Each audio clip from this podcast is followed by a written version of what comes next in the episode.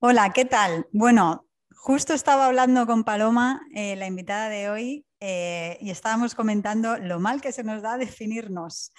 Así que eh, hoy os he traído a Paloma, hemos estado intercambiando unos emails, hemos estado pues viendo, conociéndonos un poco. Ella gestiona la olla de Wally, que es una casa rural de retiros de, yoga ¿no? y, de algunas formaciones de desarrollo personal y meditación y estuvimos eh, bueno, pues comentando cosas que teníamos en común, misiones en común. Y justo hemos acabado diciendo, bueno, vamos a, tener que, te tendrás que definir, ¿no? Te tendrás que presentar, Paloma. Y decía, uy, pues no me gusta nada, eso me da fatal. Y yo, bueno, pues bienvenida al club, porque a mí tampoco me gusta nada definirme, pero siempre hay un momento, ¿no? Que, que, es necesario, pues, pues decir lo que en ese día consideramos que somos, ¿no? O que, que traemos y que venimos a compartir. Entonces, hoy eh, vamos a tener una charla bastante improvisada, Paloma y yo. Eh, la verdad es que no nos conocemos mucho, pero tenemos unos puntos en común y, una guía más o menos de cosas que podemos hablar y que puede resultar interesante y salir algo a lo mejor espontáneo y divertido. A las dos nos gusta mucho escribir y tenemos pues, nuestros propios estilos así frescos e informales. Y sin más dilación, que no me quiero enrollar, os voy a dejar paso a Paloma Tomás, Paloma, bienvenida. Bueno, gracias, Anita, gracias. Preséntate. Bueno, sí, a mí se me da fatal presentarme, es que nunca sé, no, sé, definirme. Bueno, eh, algo, si algo me define, desde luego, es la inquietud ¿no? y las ganas de, aprender, transmitir, sobre todo por escrito, porque hablar a mí se me da fatal. Yo no sé cómo me atrevo a hacer estas cosas. Ahora, ahora, ahora hablaremos de cómo me atrevo ahora. Mm, y, bueno, y sí, en efecto, dirijo, bueno, llevamos, tenemos una casa de retiros familiar y yo pues llevo toda la parte de comunicación con la gente online y bueno, y si, la vida me permite estar en los retiros, pues estoy. pero si no, trabajamos mucho con otros guías, cada uno con su estilo, nos aseguramos mucho de, cómo, bueno, de que, de que, el estilo y la forma de hacer del, del guía encaje con la nuestra, porque al final va muy, de la mano nuestra reputación con, con lo que ellos hagan. y, bueno, y a esto, a esto nos dedicamos ahora mismo. Y la olla de Wally, cuéntanos un poco dónde está ubicada. Eh, estamos en Valencia, está como a 50 minutos de Valencia, en un enclave precioso, porque tenemos como, estamos como arriba de un valle, que hay un pantano abajo, todo viñedos, es, muy chulo. La verdad es que no parece Valencia, mm. que Valencia es muy desértico. Sí. Valencia está quedando muy desértico. Y, bueno, sí, la verdad es que es, un sitio muy bonito. Eh, no hay nada alrededor, no hay pueblos, el pueblo más cercano está como a 10 minutos, 10-15 minutos en coche. Y bueno, ahí, hacemos retiros muy, muy aislados, muy aislados. Qué bueno, muy bien. Bueno, Paloma, eh, en nuestros emails que hemos intercambiado está claro que hay pues, unos hilos en común, ¿no? Como puede ser pues un poco lo que tú has dicho, la curiosidad por, bueno, pues por la psicología de las personas, por lo que nuestra mente le da vueltas, ¿no? A lo que nuestra mente le da vueltas, el hecho de también buscar un poco superarnos a nosotras mismas, el avanzar en nuestra vida pese bueno, pues a los problemas, mm, entre comillas, psicológicos que acarreamos, ¿no? Que al final son problemas que le pasan a la mayoría de las personas, o eso es lo que nosotras recibimos, porque estoy convencida que a ti te pasa como a mí, que conversaciones con amigas o gente que te escribe y que te comenta, ¿no? Y que te dice, Jolines, pues sí que es verdad, pues que yo, eh, pues me cuesta, no sé, pues de tomar acción cuando mi cabeza me dice lo contrario, o sentir que, que yo puedo hacer las cosas, o problemas con autoestima, o creencias limitantes, o cosas así, no sé, ¿cómo lo ves? Bueno, pues de hecho, yo empecé todo esto, aparte de que teníamos la casa ya y pues yo ya tenía la web, pero yo empecé eh, a enviar emails, yo empecé una newsletter porque durante la pandemia empecé a recibir mensajes y mensajes y mensajes de gente tocando fondo, o sea, de gente totalmente perdida, que a ver, algunos sí que me escribían pues, y me contaban situaciones que decía, vale, o sea, puedes entrar en depresión, te lo permito. Busca ayuda psicológica, no necesitas un retiro. Pero pero había otros que decía, mm, tienes una vida normal, perfecta, estás viviendo lo que todo el mundo simplemente no tiene, tienes cero herramientas para salir de esta, ¿sabes? O sea, cero. Y, entonces a raíz de ahí pensé, oye, a ver, esto no se arregla con un email, ¿sabes? Se arregla explicando los trucos, o sea, de cómo va la vida. O sea, yo me di cuenta que yo sí tenía esas herramientas. Yo en el confinamiento no lo pasé especialmente mal, la verdad. O sea, no, no, fue, no fue horrible para mí, evidentemente, que te corten la libertad, al principio fue un shock, ¿no? Pero, pero vamos, lo superé muy rápido, lo acepté súper rápido. Se trata de aceptar, ¿no? Al final un poco todo. Decir, vale, esta es mi situación, ¿qué puedo hacer con ella? Pues tengo una hija la que sacar adelante, voy a ver, que, mm, no sé, voy a sacar toda mi creatividad para salir adelante con esto, como todo el mundo, ¿eh? Sí. Bueno, y ahí empecé todo lo del tema de escribir y esto. Y luego me hablabas de, mm, pues un poco de, las creencias y, de, si, somos o no, que tenemos la percepción, la percepción como de que somos muy parecidos y tenemos los mismos problemas. Y me estaba acordando de que justo hace un par de semanas fui a una charla del cole de mis hijos, organiza un montón de charlas con profesionales de la educación y tal, y gente muy buena. Y la charla se llamaba Somos clones, y sí, sí, o sea, es que realmente, realmente sí. O sea, la realidad es que en general los patrones somos muy clones, o sea, todo es muy parecido y todos tenemos los problemas de autoestima, de, paralización, de... Al final, el problema de la mayoría de, los que me escribían en el confinamiento era que estaban paralizados, no, sabían hacia dónde, no sabían hacia dónde tirar. No veían la manera de en nada. ¿Paralizados por qué? ¿Por qué dirías tú que estaban paralizados?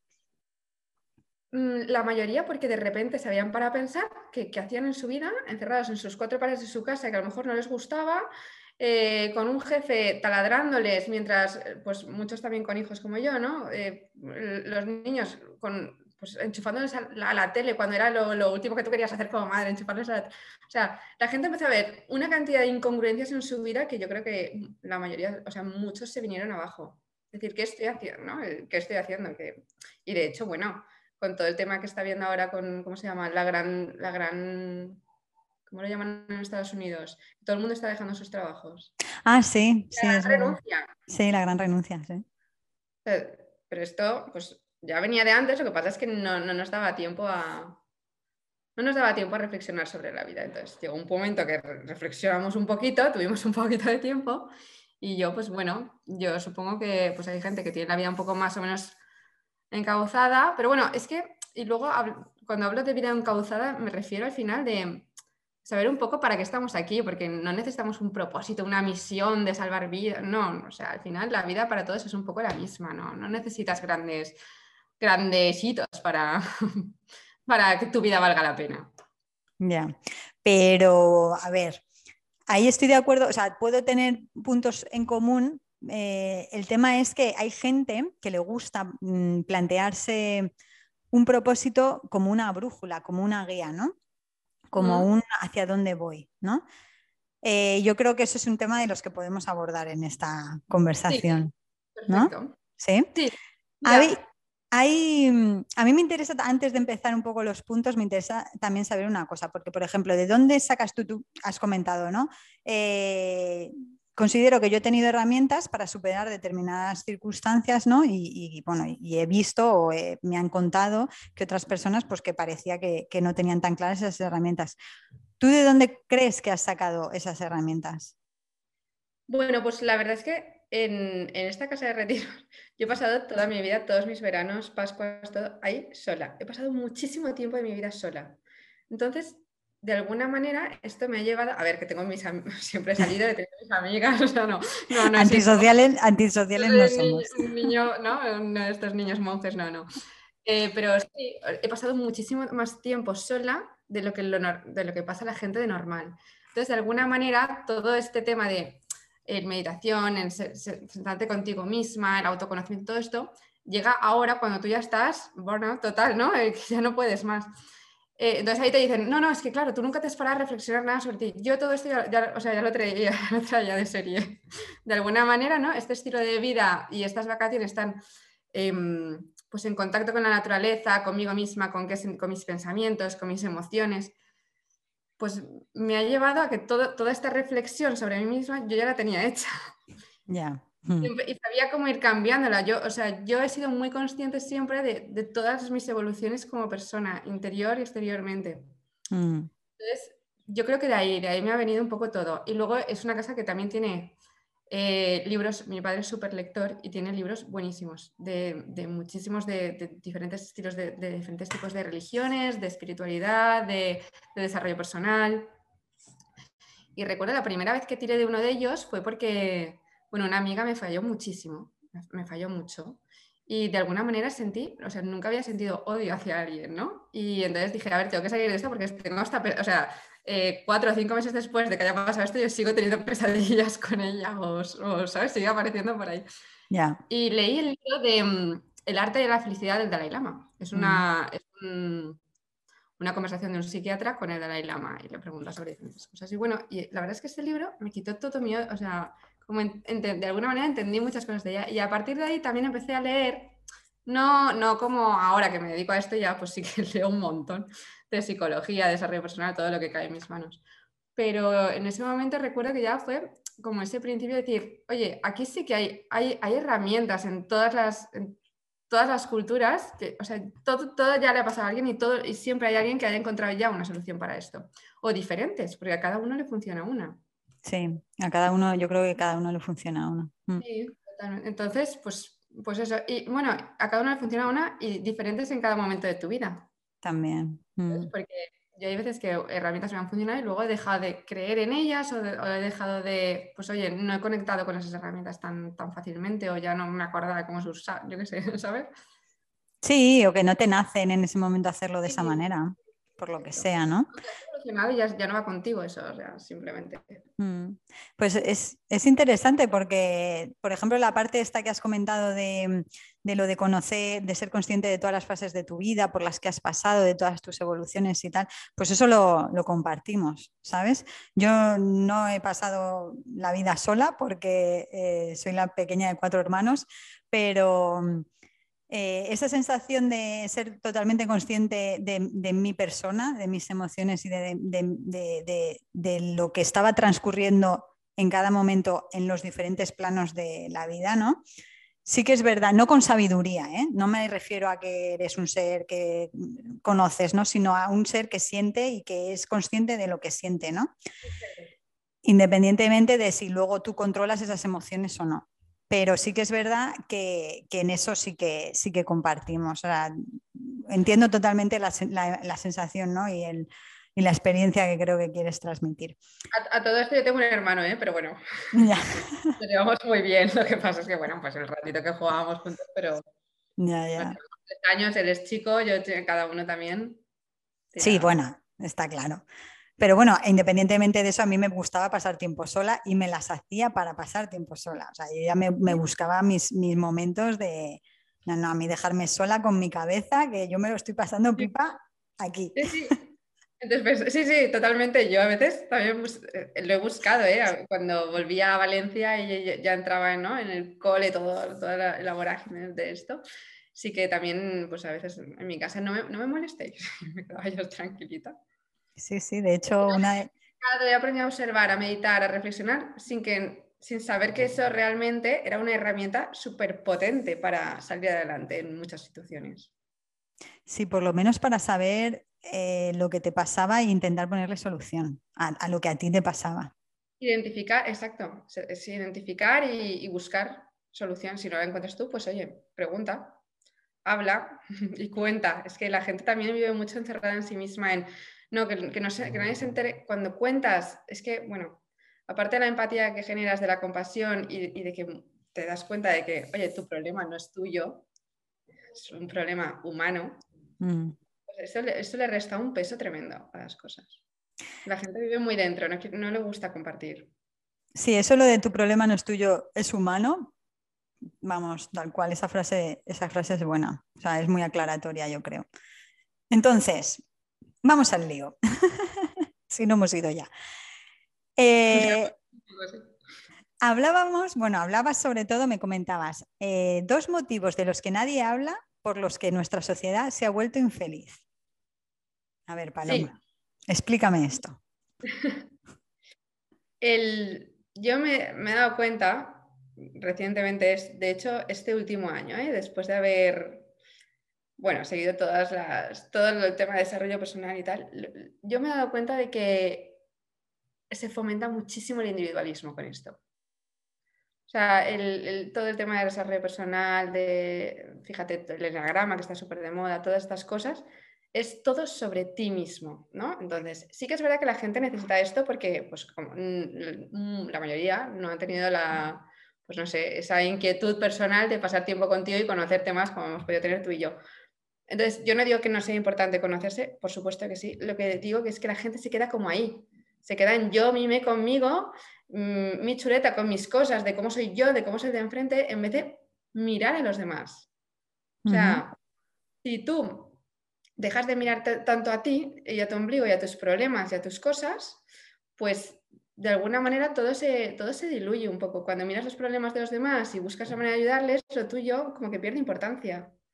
Y yo creo que es una herramienta que, que, estamos perdiendo. Estamos viviendo por y para nosotros y nos están diciendo que nos falta tiempo por y para nosotros y al final, bueno, excepto a los sanitarios que sí que se dedican a los demás, pero en la mayoría nos dedicamos ya a nosotros mismos, ¿sabes? A mi carrera profesional, a mí, mi, mi, mi, mi, yo. Entonces, em, yo creo que esto es un gran problema en nuestra sociedad. Estamos hechos para vivir en comunidad, para compartir, para... Bueno, no, podemos sobrevivir sin los demás. Entonces, no es suficiente contigo mismo. Un tiempo sí, pero no pierdas de vista al de enfrente. O sea, que tú dirías que, está bien dedicarse tiempo a conocerse, pero que hasta cierto punto, que llega un momento en que vamos a, ir con los demás. es un poco pozo sin, fondo. O sea, sí, o sea, llega un momento que sí, que, pero todo lo tuyo se hace mucho más grande, porque como estás tan pendiente de eso, ¿sabes? Dejas de mirar a los demás. Entonces todo se hace mucho más grande mi problema, ¿cómo soluciono yo mi problema? y muchas veces tus problemas se, van cuando, cuando te dedicas a, ayudar a otros. Y entonces, si, el motivo primero sería individualismo, ¿cuál sería el segundo? Y entonces el segundo, em, bueno, y fíjate que aquí te quería comentar yo, em, las hormonas de la felicidad, la de, eh, la oxitocina, serotonina, dopamina, endorfinas, todo esto, se consiguen principalmente de tres maneras. Una es en contacto con los demás, los abrazos, las risas, todo esto. El otro es el movimiento, el deporte, el ejercicio, los hobbies. Y el tercero, y aquí es mm, lo segundo que la gente, bueno, como que lo sabe, pero no le hace mucho caso, es el contacto con la naturaleza. O sea, la gente se cree que por salir al jardín debajo de su casa a pasear o al parque con el perro, pues ya mm. está, eh, no, estás rodeado de 5Gs por todos lados, de edificios, de coches tirando. O sea, da igual que porque haya cuatro arbolitos, no, eso no es. Si es lo que tienes hoy, pues es lo que tienes hoy. Pero sal el fin de semana, sal cuando tengas un momento, sal a la naturaleza. Y, mm. la naturaleza recarga, bueno, es que de verdad, prueba, o sea, cualquiera que haya probado un día en la montaña lo sabe, ¿no? Que, cuando vuelve, la pila está recargada de verdad. Y cuando bajas al jardín, bueno, pues algo, algo haces, pero, pero no todo. Entonces yo, animaría mucho a la gente a, volverse a conectar, o sea, de verdad, hacer actividades en la naturaleza. Menos bares, menos, o sea, menos todo esto, más eh, sentarte en la tierra, hacer un picnic en la tierra. O sea, suena un poco friki, ¿eh? pero, es que la, la prueba es la prueba. Bueno, hay muchos, hay mucha gente que se lo lleva al, ¿cómo le llaman? El earthing ahora, ¿no? Como el, andar descalzo por el bosque, ¿no? Y cosas de estas. Yo he tenido, en, las diferentes formaciones que he hecho, he tenido profesores que, que alucinabas porque profesores como súper bien puestos, súper serios, que de verdad todo lo que decían era súper valioso y que de repente se reconocían, hay uno que se reconocía abrazar árboles y que claro, te descojonabas porque el hombre era pues ahí, pues un, ¿sabes? Eh, hecho y derecho, ¿sabes? De una edad y no sé qué, y él decía pues también justo eso, ¿no? Yo creo que, que lo del contacto con la naturaleza también hay gente que lo, menos, lo minusvalora, no sé, como que no le da la importancia, lo ve como una chorrada, pero sí que es verdad que a lo mejor cuando tú te te metes ahí y lo vives de verdad, o sea, lo, haces o lo practicas, yo que sé, una semana, un mes, yo que sé, date la oportunidad que lo puedes que lo puedes notar. Yo lo he notado sobre todo con el tema de vivir en fuera, pues por ejemplo Gales o aquí Hamburgo, tiene unos bosques en medio de la ciudad, en cualquier rincón, que, que, de verdad es como si te metes en una montaña, es que te metes en un bosque rodeadísimo de árboles en el que apenas, apenas entra la luz una vegetación impresionante, cosa que, en Alicante, de donde yo soy, Em, bueno, hay, hay montaña, hay playa, o sea, si, si te vas, vas, pero eh, viviendo en el centro de la ciudad es mucho más complicado, ¿no? Pero yo creo que eso que la gente lo, menos valora, ¿no? Bueno, hay para todo, ¿eh? No se trata de hacer todo todos los días, se trata de hacer lo que puedas. O sea, no se trata de llevarlo todo al extremo, es lo que puedas. O sea, si tú ya sabes las cuatro cosas que te van a ayudar, pues lo que puedas. Sí, sí, sí. No puedes estar pendiente de los demás todo el rato, evidentemente. Tiene que haber un equilibrio, tienes que encontrar ese equilibrio de tu ratito contigo y tu ratito de, pues de, ayudar, de, participar en, cosas productivas para, los demás. De, eh, apostar más por la comunidad también, ¿no? Sí, exacto. Y luego el contacto que, decías, vamos, totalmente. No hace falta que sea la montaña, ¿eh? o sea, la playa en Alicante o en Valencia. El mar también es, es pura naturaleza. Total. Em, yo también soy más de, yo soy más de bosque y de montaña y de campo, pero sí, sí. Y yo, mira, tengo la suerte de vivir ahora en, un pueblo cerca de Barcelona, pero que está tal cual metido en la montaña. Entonces, también, o sea, 10 minutos de mi casa, tengo un bosque que, vamos, que no me lo acabo. Muy bien. Hay, que, hay que, bueno, no, te estoy diciendo que vuelvas al pueblo de tu abuela, pero, pero sí que hay que volver a ese contacto, ¿eh? Muy bien, muy bien. Bueno, entonces, Paloma, ¿cómo tus creencias sabotean tu vida mientras tú crees que la dirigen a buen puerto? Cuéntame esto. Bueno, lo de las creencias, em, lo de las creencias es todo un tema, porque realmente, o sea, mm, la mayoría no vienen de ti, te las han inculcado, las has visto, las o incluso quizá la experiencia de la vida, ¿no? Te, has ha, hecho, te ha llevado a pensar que esto es así, pero no es así para, o sea, para todo el mundo. O sea, cada uno tiene sus, propias creencias, sus propios contextos. Entonces, es algo que yo, mira, lo de la autoestima, ¿no? Es una creencia que el, hecho de que necesitamos una buena autoestima para salir adelante es algo que yo veo constantemente en todas las charlas que te decía que organiza nuestro colegio, siempre todos los expertos en educación, cuidado, la autoestima de vuestros hijos, tiene que estar aquí, porque si no... Y oye, yo tengo una autoestima horrible, o sea, siempre he pensado que no puedo hacer las cosas y he hecho todo a pesar de esto, ¿no? Eh, entonces, yo, simplemente creo que con las creencias, cada uno tiene las suyas, tienes que hacer cambios de armario, de creencias, o sea, cada, o sea cíclicamente, todo el tiempo, porque la experiencia cada vez te va llevando a nuevas, entonces tú tienes que, tienes que saber cuáles tienes y cuáles te sabotean, ¿no? Cuáles, cuáles te impiden actuar en la dirección en la que a ti te gustaría, ¿no? No sé si tienes la ilusión de eh, recorrer el mundo, pero tienes la creencia de que te va a pasar algo malo porque en tu casa siempre han estado diciéndote, cuidado, que la gente, que, que, hay, mucha gente mala, que te va a querer hacer daño, que te van a intentar timar. Que... Si tú siempre estás pensando en esto, evidentemente, aunque tu sueño sea recorrer el mundo, no, no te vas a atrever a hacerlo. Entonces, tú piensas, ¿cuál es tu sueño? Y, bueno, mi método es muy sencillo que es pasar olímpicamente de lo que me dice mi radiomente, que se dice ahora. O sea, entonces digo, vale, pues mm, da igual, yo quiero hacer esto, ¿no? Pues me arriesgo. Sí, es como... Sí, Con la autoestima pasa lo mismo. La creencia de la autoestima, que es la que yo tengo ahora muy, porque de verdad es que salgo de todas las charlas diciendo, Dios mío, voy a crear un monstruo con mi hija, pobrecita, porque por mucho que yo lo haga bien y siga todos los trucos, mi hija va a ver que yo tengo una autoestima horrible y ella la va a tener, porque va a imitarme, o sea, seguro. ¿Sabes? Y, mm. Si alguna vez me escapa un, mm, soy tonta o jo, qué burra que no, no he sabido hacer esto bien, pues a ella le saldrá y a mí se me escapará porque forma parte de mí y, hasta que yo logre trabajar esto lo suficientemente bien como para que nunca más me diga algo así, ¿sabes? Pues, pues mi hija lo habrá escuchar 200 veces. Yo creo que esto va, sí, acaba, acaba. Yo creo que esto va con la frase que has dicho, algo de no es un problema tuyo, es un problema humano, ¿no? Yo creo que el tema de, las creencias y la autoestima, que al final es una parte, o sea, me da la sensación que la autoestima al final son cosas que también nos decimos a nosotros, de nosotros mismos, ¿no? Y no, e, esos mensajes los está generando la cabeza, los está generando la mente constantemente, ¿no? Y al final es la identificación, la sobreidentificación, cuando tú crees a pies juntillas lo que tu cabeza te está diciendo. ¿No? lo crees, no lo puedes evitar, ¿eh? O sea, lo que pero simplemente se trata de no, hacerle caso. O sea, Efectivamente. Es acostumbrarte o crearte el hábito de decir, da igual, no te voy a hacer caso. yo voy a hacer esto igual, ¿sabes? O no puedes, no sé, pues a mí me ha pasado, el deporte a mí me ha ayudado un montón, yo soy muy montañera y pues con, con, mi pareja, con Juan, pues ahora ya no, porque con los niños nos cuesta mucho encontrar a alguien que se quede con ellos, pero subíamos muchas montañas y yo le decía, ni de broma estoy tres horas subiendo, ¿cómo voy a estar tres horas subiendo si llevo, si, si no estoy haciendo deporte, si no sé qué? Y llegas. O sea, si te pones y das un paso y después otro y después otro y dices, venga, llegamos aquí y luego ya vemos.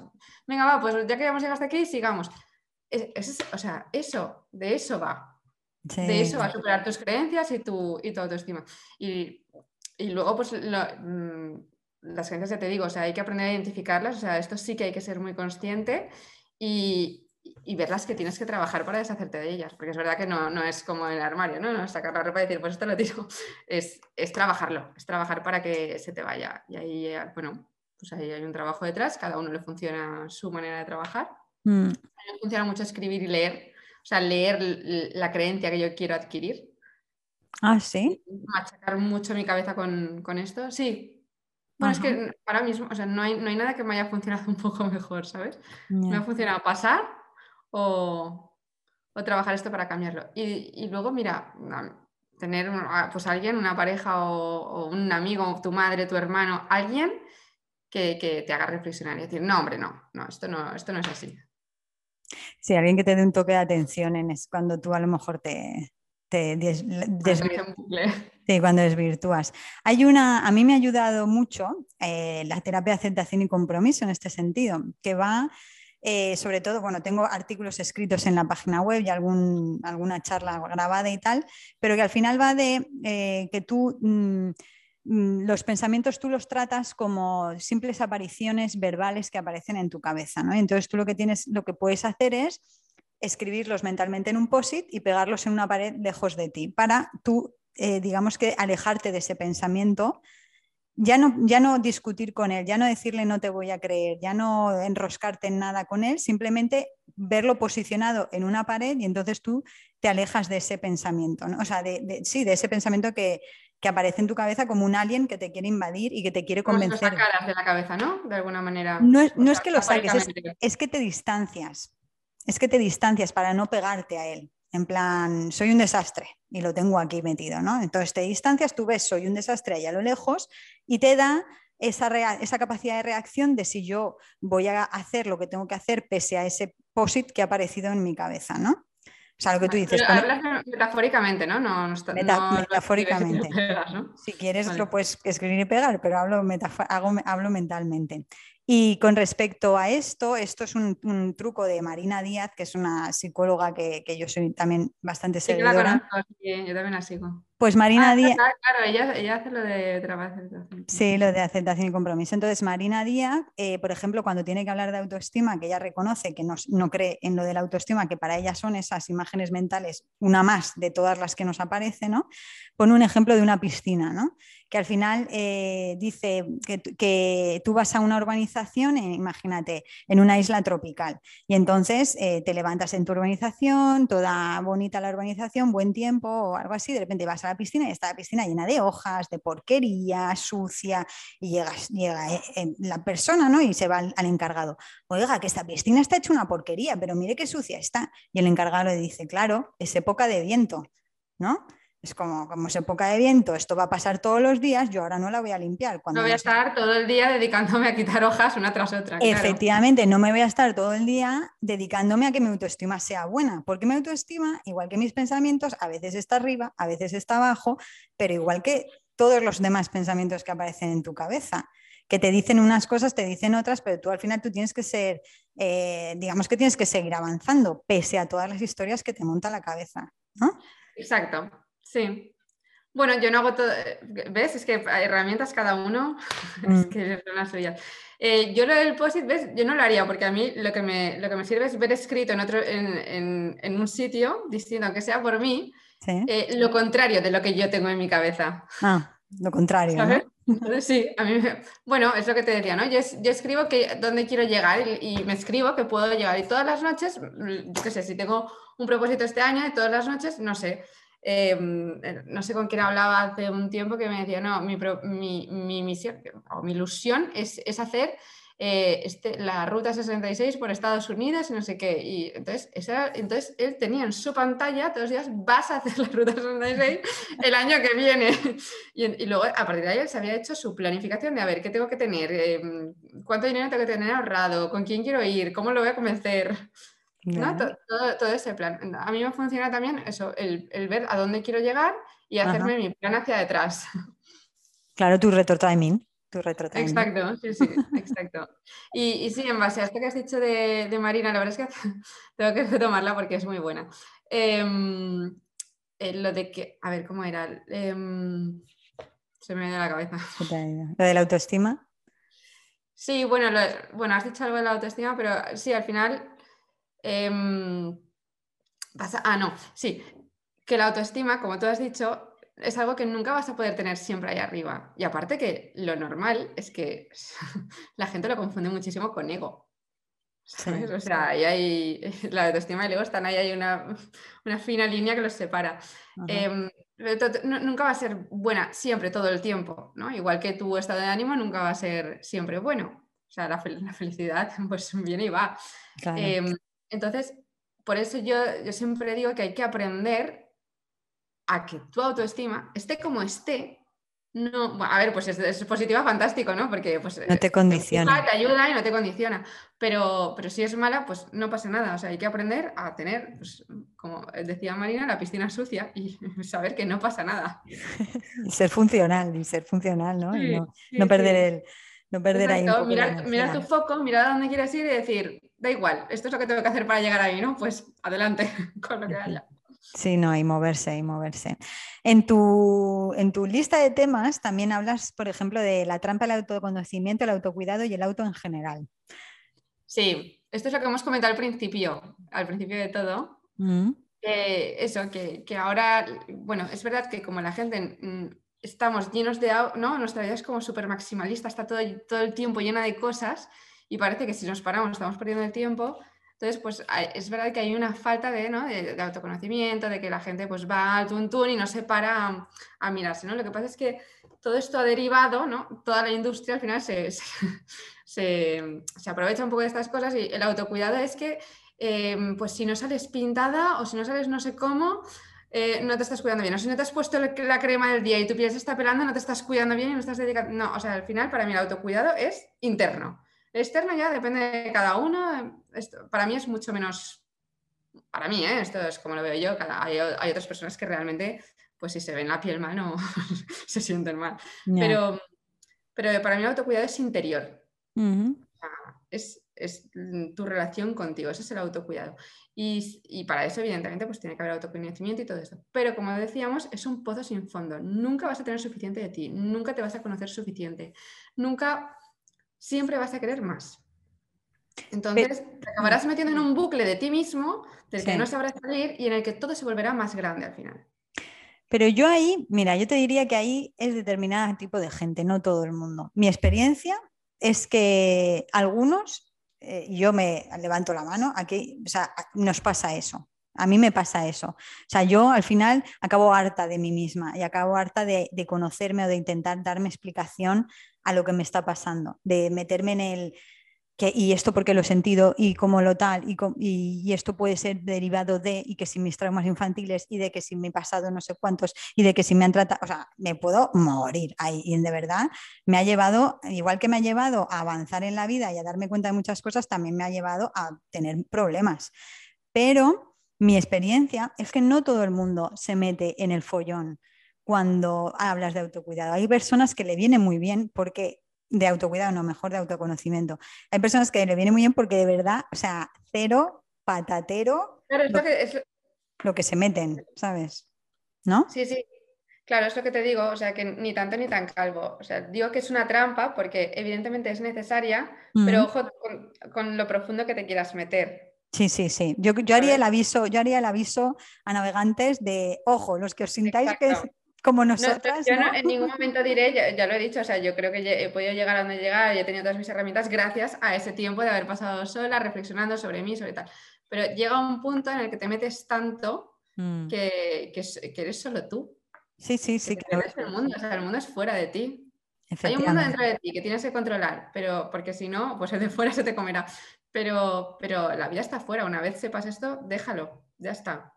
Hazlo solo, o sea, toca, no, o sea, em, mira adentro solo cuando sea realmente necesario. Cuando veas que algo no está bien y, todavía y no sepas y no hayas averiguado qué, pues oye, miras qué, miras cómo puedes salir de ahí te das tiempo, porque las soluciones no son de la noche a la mañana, ¿eh? mm. son etapas de la vida y hay que mm. aceptar que la vida son etapas buenas y malas y de las malas se sacan buenas y de las buenas de repente, pues por lo que sea, se tuercen y viene una mala. O sea, la vida es así.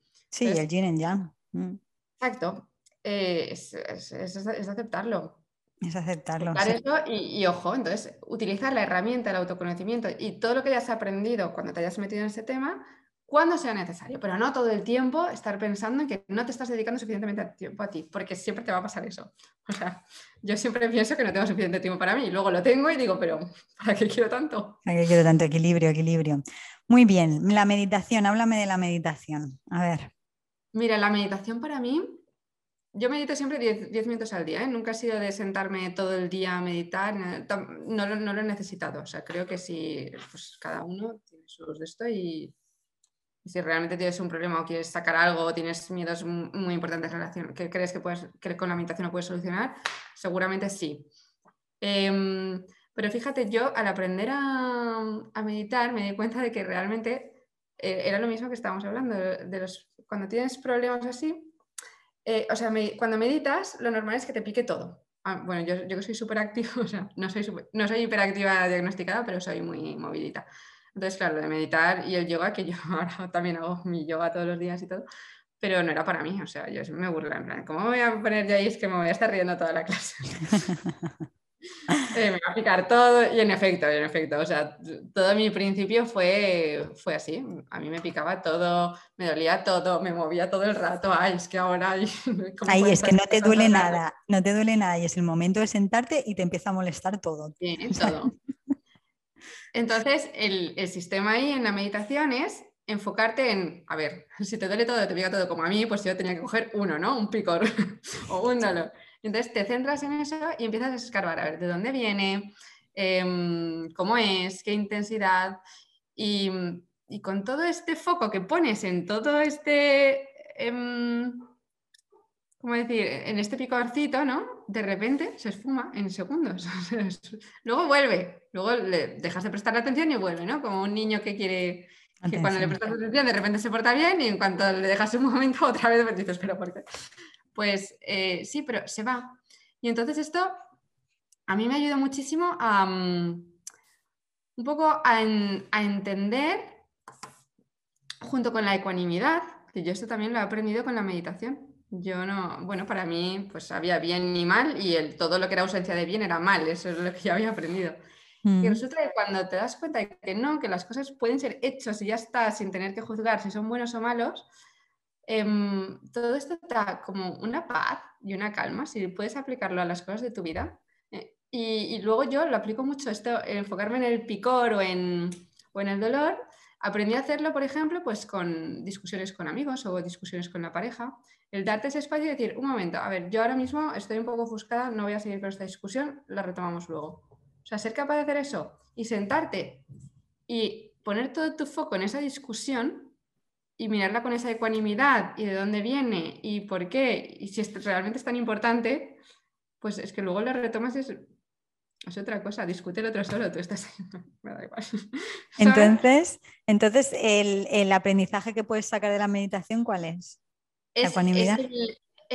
la ecuanimidad, el mirar todos tus problemitas con, esa ecuanimidad, separarte de ellos, como tú decías, con la autoestima, mm. y, darte ese, ese espacio de observarlos y ver si realmente son tan importantes, si realmente te, ¿sabes? Darles esa atención que necesitan.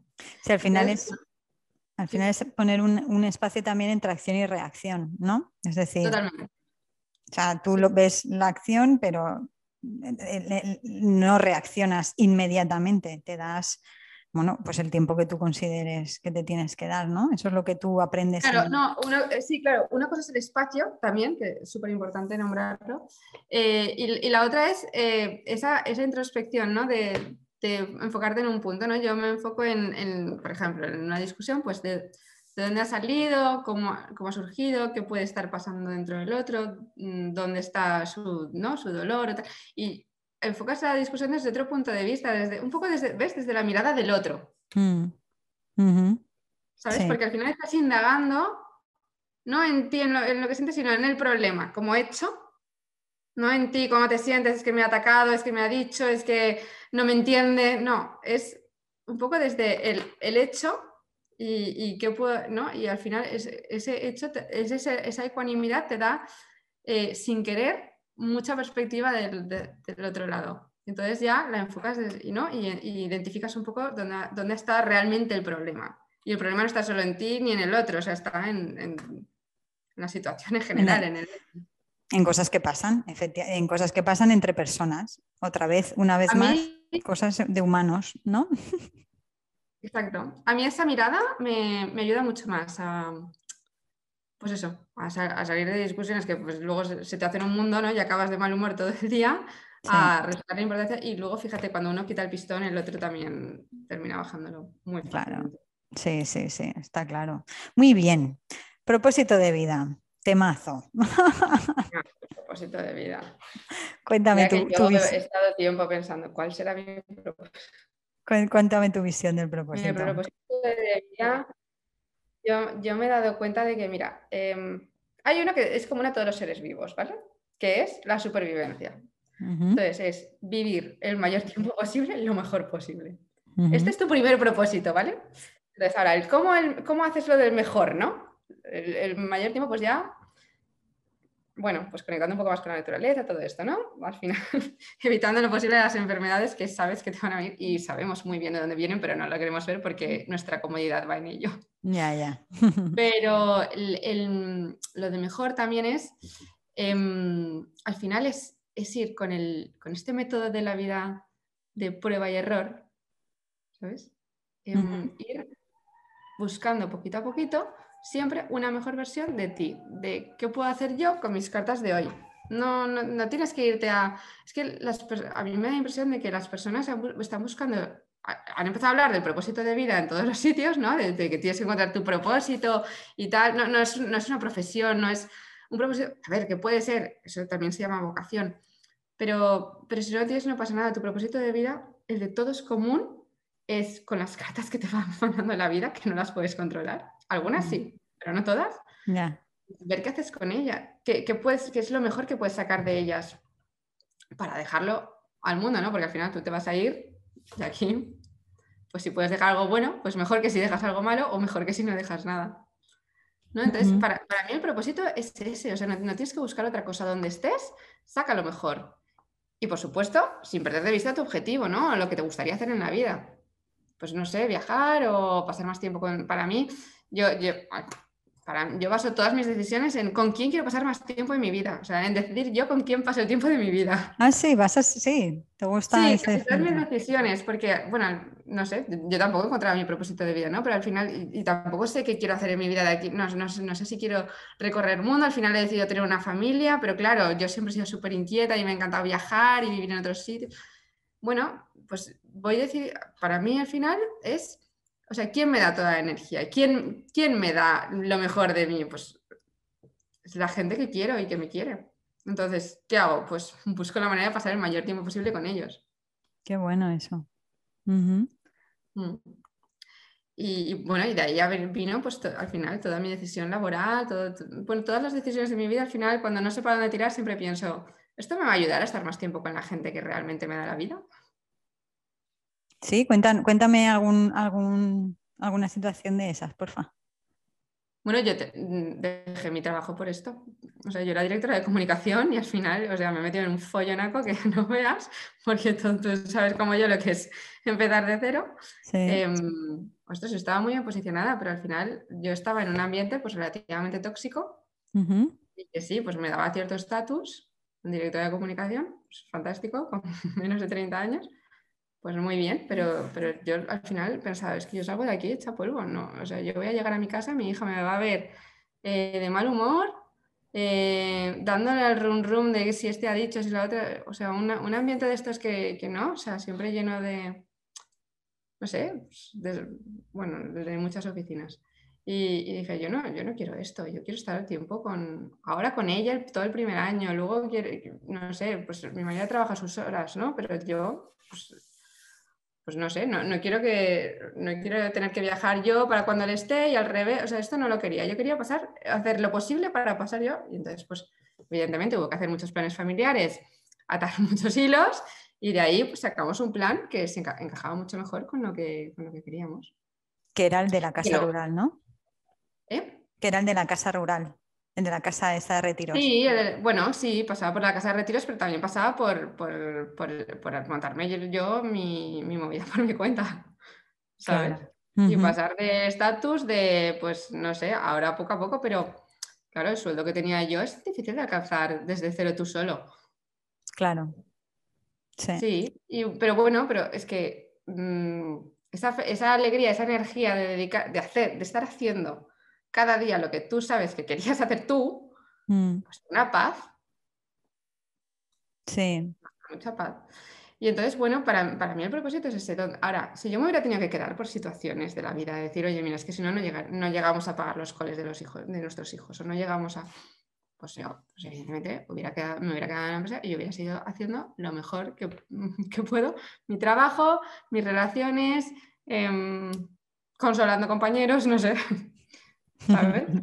Sí, pero está claro que entiendo lo que quieres decir, yo también diría eso, ¿no? Yo sería capaz de que si tengo que hacer otra cosa la hago, ¿no? Si hay que hacerlo se hace. Y, y, con aprendizajes de la vida lo haces ya con otra mentalidad, lo haces ya con otra, a lo mejor con otra visión, ¿no? O sea, ¿sabes? De otra manera. Mm. Y luego me iría a un tercero, a un tercer propósito, lo digo para toda esta gente que no tiene, se piensa que propósito es vocación y tienes que tener una misión en la vida súper super heavy. No, o sea, eh, hay un propósito que comenta mucho el Dalai Lama, que es el de influir en la felicidad del mayor número de personas posible. Si tú eres las que se te pongan delante y, o sea, no se trata de ir por ahí diciendo, a ver cómo puedo hacerte feliz. No, no. O sea, es de, oye, pues si se te presenta una situación y se te ocurre con toda la paz del mundo, pues haces algo que a lo mejor puede, o a lo mejor no, y te da igual, tú te desapegas de, de si, o sea... Del resultado. Mm. Sí, eso, eso no pasa nada. Es eh, influir, o sea, o tratar de influir en, en, las demás personas de manera positiva, que eso no es forzando, ¿eh? No es... es te digo, viviendo mm. la vida como te venga y pues ayudando a quien puedas. Y para mí, este es el, bueno, este es el mejor propósito que puede tener cualquier ser humano. No, no necesitas salvar vidas a Camboya. Si es tu propósito de la vida, fantástico, fenomenal que lo, tengas tan claro. Pero si no, si no te atreves a irte ahí y, o tienes una familia como yo y no te vas a ir a Camboya con todos, pues... Esto es como lo que se decía antes, ¿no? fui a buscar a India mi propósito y no lo encontré, ¿no? Y no estaba allí, ¿sabes? Sí, sí, no estaba allí, es verdad. Sí, sí, bueno, eso es muy. Yo muy creo que si vas a estudiar estos tres pilares, ¿no? En voy a vivir lo mejor posible, el mayor tiempo posible y voy a, voy a dar lo mejor de mí un poco a la gente de mi alrededor, pues, pues yo creo que esto, yo creo que esto va por niveles, es decir, tienes que tener cubiertos ciertos niveles, como a lo mejor esos, ¿no? Esos niveles de tener claro eh, eh, esos, esas bases que acabas de comentar, pero luego hay un nivel, no, no, no, no digo superior, es como que, no sé, es para buscar algo más, cuando ya tienes todas esas bases asentadas, ¿no? Es como un algo más, incluso de cara a la sociedad, como has dicho al principio. Es decir, eh, a lo mejor es ese tercero que has comentado y yo lo estoy diciendo de otra manera, ¿no? Y quieres decir eso, sino que cuando yo tengo claro que mi objetivo, o sea, mi propósito en la vida primero es vivir, pues disfrutar de esta vida, hacer las cosas lo mejor posible, ser mejor persona, bla, bla, bla, ¿no? Cuando yo tengo esas bases, hay, una tercera, hay un tercer nivel en el que, en el que, en el que eh, está el, otro, en el que está la comunidad, en el que están los demás.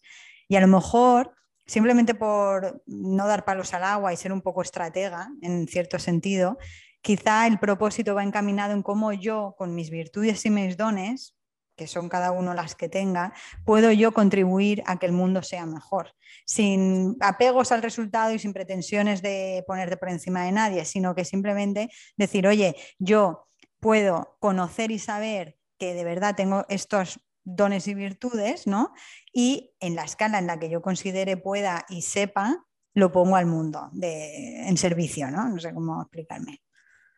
Sí, si eso es lo que te llama, sí, o sea, para mí lo de la comunidad sí que sí, yo ahora mismo no estoy en la comunidad haciendo nada, pero, pero sí, pero si, si crees que en una comunidad que además vas a encontrar mucha relación con mucha gente con, con em, inquietudes parecidas a las tuyas, si crees que ahí, ahí puedes hacer cosas y realmente tienes, pues eso, si, si crees que es un camino, pues es un súper camino.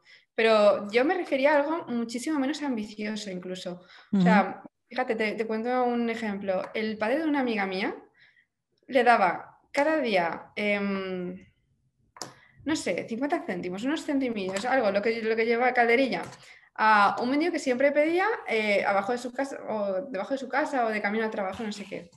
Un día, este señor, se el mendigo, después de años, ¿eh? se presentó en su casa a esperarle y le dijo, bien vestido, y le dijo, acabo de encontrar un trabajo gracias a todo el dinero que me ha dado usted. Qué bueno. ¿Te lo puedes creer? ¿A, que, es increíble? Bueno, sí, es alucinante. Pues ya está, ya tiene su propósito. ¿Sabes? Al final él, no hacía con ninguna pretensión de nada. Pues el pobre señor que coma algo, pues, pues como él que le da casi todos los días, pues el, hombre puede ahorrar. ¿No? ¿no? solo pudo cubrir sus necesidades, sino ahorrar algo, comprarse un traje y presentarse a una entrevista. O sea, Qué es bueno. Qué bueno, muy bien. Yo, creo que son, estos, pequeños, son estos pequeños gestos mm.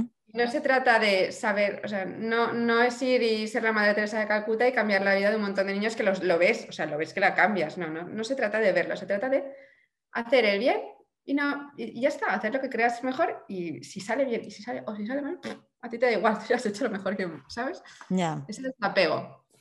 Ya te digo, lo digo, yo te lo digo porque no sabes la cantidad de gente que me llega, que llega a mi web buscando un propósito, un gran propósito. Que alguien le ilumine sobre esto es a lo que me tengo que dedicar en mi vida. Es que hay veces que no, que no hay algo así.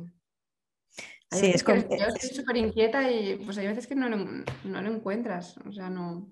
Es un tema muy, es un tema muy complicado y además yo creo que entra incluso la terminología, ¿no? O sea, que, la terminología no está clara, que hay gente que llama a propósito a una cosa, otro a otra, otro lo confunde con lo que tú has dicho pero el mundo del desarrollo personal o sea, está lleno de cartas, encuentra tu propósito de vida. Entonces la gente se ha creído pero Todo el mundo como... se ha creído que tiene que hacer algo importante en la vida. Pero es como lo de es como lo de encuentra lo que amas y, y, nunca vuelvas a trabajar o algo así bueno, también. Claro, es decir, oye, mm, ¿quién paga las facturas? Alguien, alguien tiene, algo tienes que hacer y, no pasa nada, el trabajo dignifica ya de por sí. Totalmente. o sea, no hacer.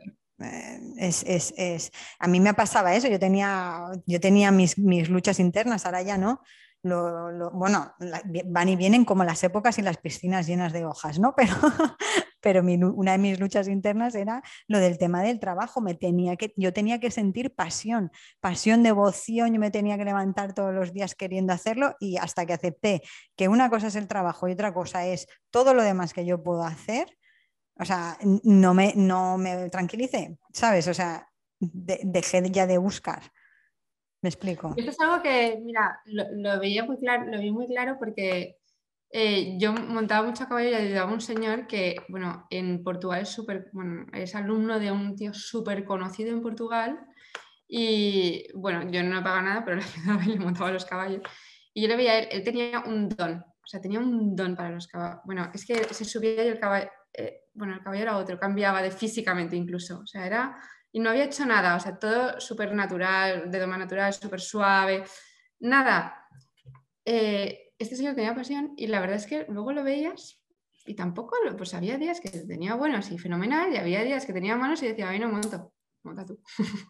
Ya.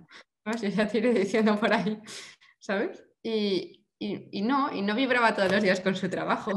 Efectivamente. Eh, épocas buenas, épocas malas, y además en la vida hay muchos ejes, ¿no? Está el, de la amistad, de la familia, del trabajo, el de no sé qué. O sea, y todos tienen que estar en cierto equilibrio. Pues evidentemente, si uno te va mal, pues todos los demás, al final rebotan todos los demás, o sea, y no te va a ir bien, todo perfecto siempre a la vez. Esto es, esto es como algo que nos han vendido, que puede ser así, porque todo el mundo parecemos muy contentos siempre en todos lados. Y no, no es así. Que va, que va, eso es una trampa mortal. Eso es una trampa. Bueno, nos quedamos sin tiempo, Paloma. Entonces, vamos a hablar, si quieres, como ya para finalizar, comenta un poco el tema de tu newsletter, si te parece, y, el tema de la de esa guía que tienes por ahí de, de ah, autoestima.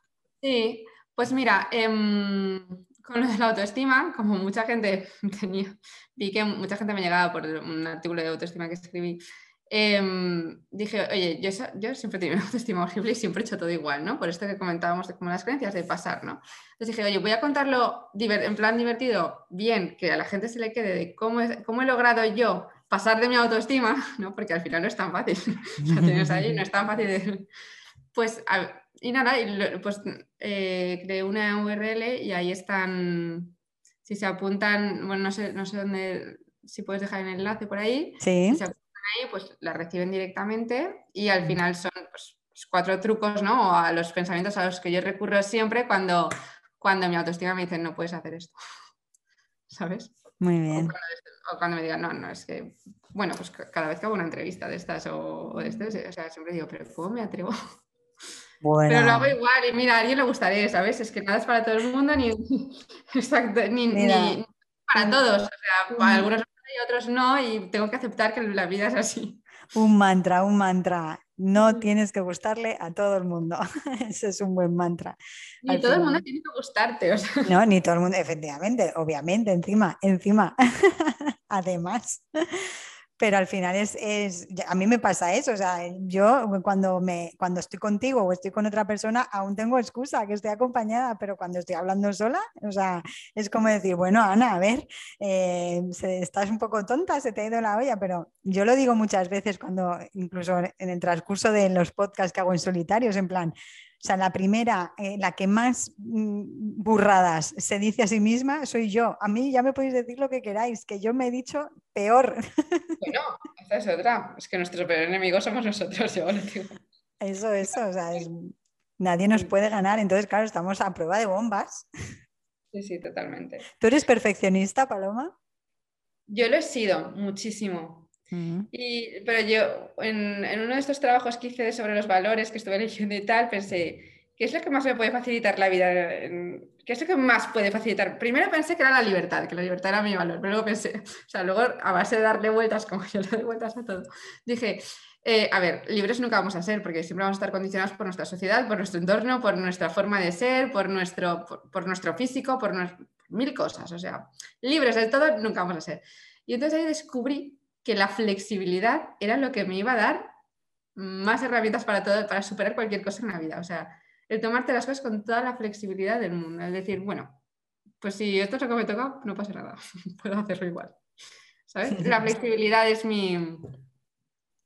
Todo, todo lo miro por, incluso cuando educo a mi hija, ¿no? Cuando al final no le puedes educar a toda la vez. Y siempre cuento una historia que la mayor me, me rompió una cosa a la que yo tenía muchísimo cariño y era pequeña, pero ya, ya sabía, ¿eh? ya sabía que estaba haciendo una maldad. Y, y en ese momento pensé, em, le pego un rapapolvo, ¿no? Le voy a hacer un sermón de estos. Y luego pensé, a ver, qué quiero educar a mi hija? En que para mí es tan importante algo material que, que, que, me saca de mis casillas, ¿no? Lo, lo que ha pasado y que esa, esa, cosa ya no esté. O, o, que se puede ser flexible y que algo material no, tampoco pasa nada, que no mm. esté tampoco supone nada en mi felicidad. Y lo segundo, luego sí, por supuesto, que le enseño a respetar las cosas a mi hija, pero, pero lo primero es, a ver, que ella nunca vea que el hecho de que algo material ya no esté, aunque yo le tuviera mucho cariño, supone absolutamente nada en mi estado de ánimo. Mm.